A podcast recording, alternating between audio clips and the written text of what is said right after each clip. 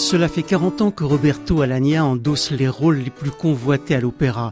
Cette fois, il change totalement de registre et pendant plus de deux heures, il incarne avec beaucoup de conviction le personnage d'Al Capone.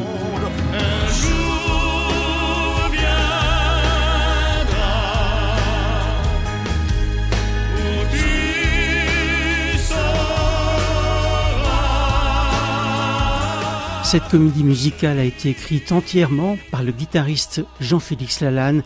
Roberto Alagna a dit oui tout de suite quand il lui a proposé le rôle principal. Tout m'a plu, la musique, le livret, les danseurs, la chorégraphie, enfin tout quoi. Et donc euh, je me suis jeté comme ça euh, de toutes mes forces dans cette aventure. Ça m'intéresse toujours d'aller chercher un peu la, profondeur du personnage. Ici ce qui m'a plu c'est le fait qu'il s'occupe de sa famille, euh, le fait qu'il ait des, des, origines italiennes, donc qu'il le rende un peu plus humain parce qu'il se souvient de son de ses déboires en tant que fils d'émigré confronté à la violence très tôt.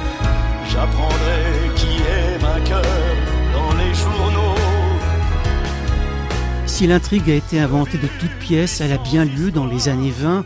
Elle raconte une romance autour du gangster dont la sœur va tomber amoureuse du policier qui est le pire ennemi d'Al Capone.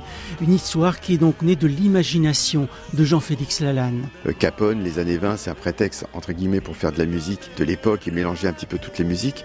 Mais euh, le, le but, c'est toujours raconter les histoires qui nous touchent le plus, c'est-à-dire des histoires d'amour. Et encore plus une histoire d'amour interdite. Donc tout le challenge, c'est que moi je voulais absolument que les gens aient l'impression de voir un film avec, avec des personnages vivants sur scène.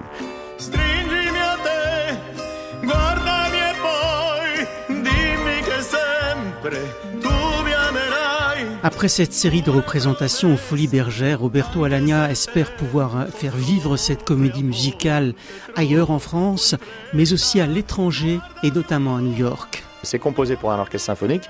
Ici, on n'a pas la place pour avoir l'orchestre. Donc, je, me mets à rêver comme ça. Pourquoi pas un jour le faire à Orange, au théâtre d'Orange ou au Métropolitane, quelques représentations avec l'orchestre symphonique, ça serait formidable. Pour le moment, Al Capone, c'est 35 artistes sur la scène des Folies Bergères, une scène où Roberto Alagna se produit pour la première fois en 40 ans de carrière.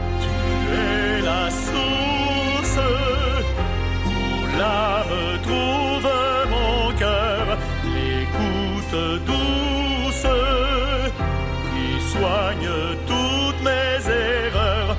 Tu es la seule